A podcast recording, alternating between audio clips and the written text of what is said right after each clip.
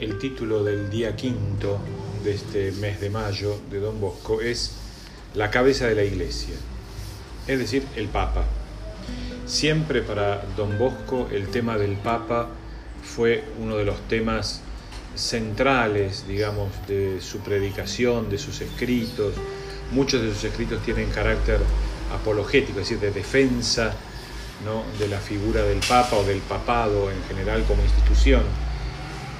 Evidentemente, el criterio y el concepto de qué es el Papa, qué representa el Papa, fue cambiando a lo largo de los años.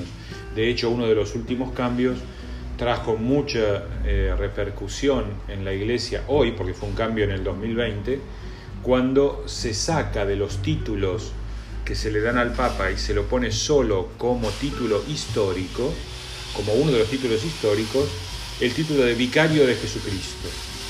Como que el Papa no es ya considerado el vicario de Jesucristo. Miren, los títulos históricos que se sacaron del...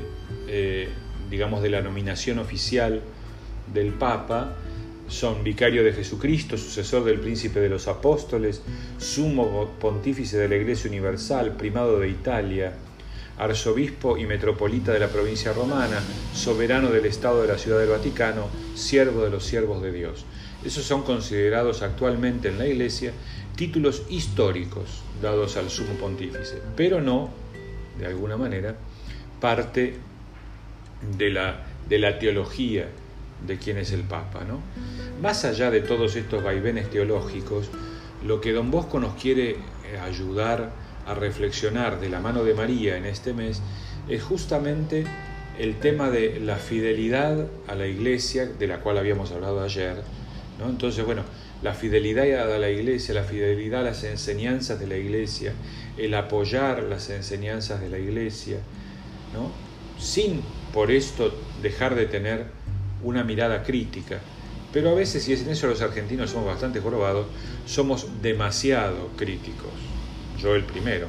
En el sentido de que de todo buscamos ¿no? la quinta pata al gato y al final estamos encerrados en nuestros propios razonamientos sin darnos cuenta que toda adhesión a una institución, a una fe, ¿no? toda adhesión tiene una dimensión afectiva que escapa a todo el razonamiento de alguna manera. ¿no? Quizás tenemos que crecer, ¿no? sobre todo a este Papa que lo conocemos mucho más de cerca y mucho más desde abajo, cuando era arzobispo de Buenos Aires, ¿no?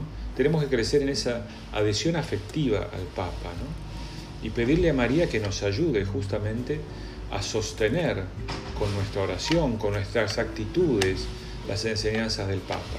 No es cuestión de andar predicando el Papa dice, el Papa no dice. Es cuestión de hacer porque la Iglesia en el magisterio del Papa también nos va dando caminos cotidianos para crecer en la fe.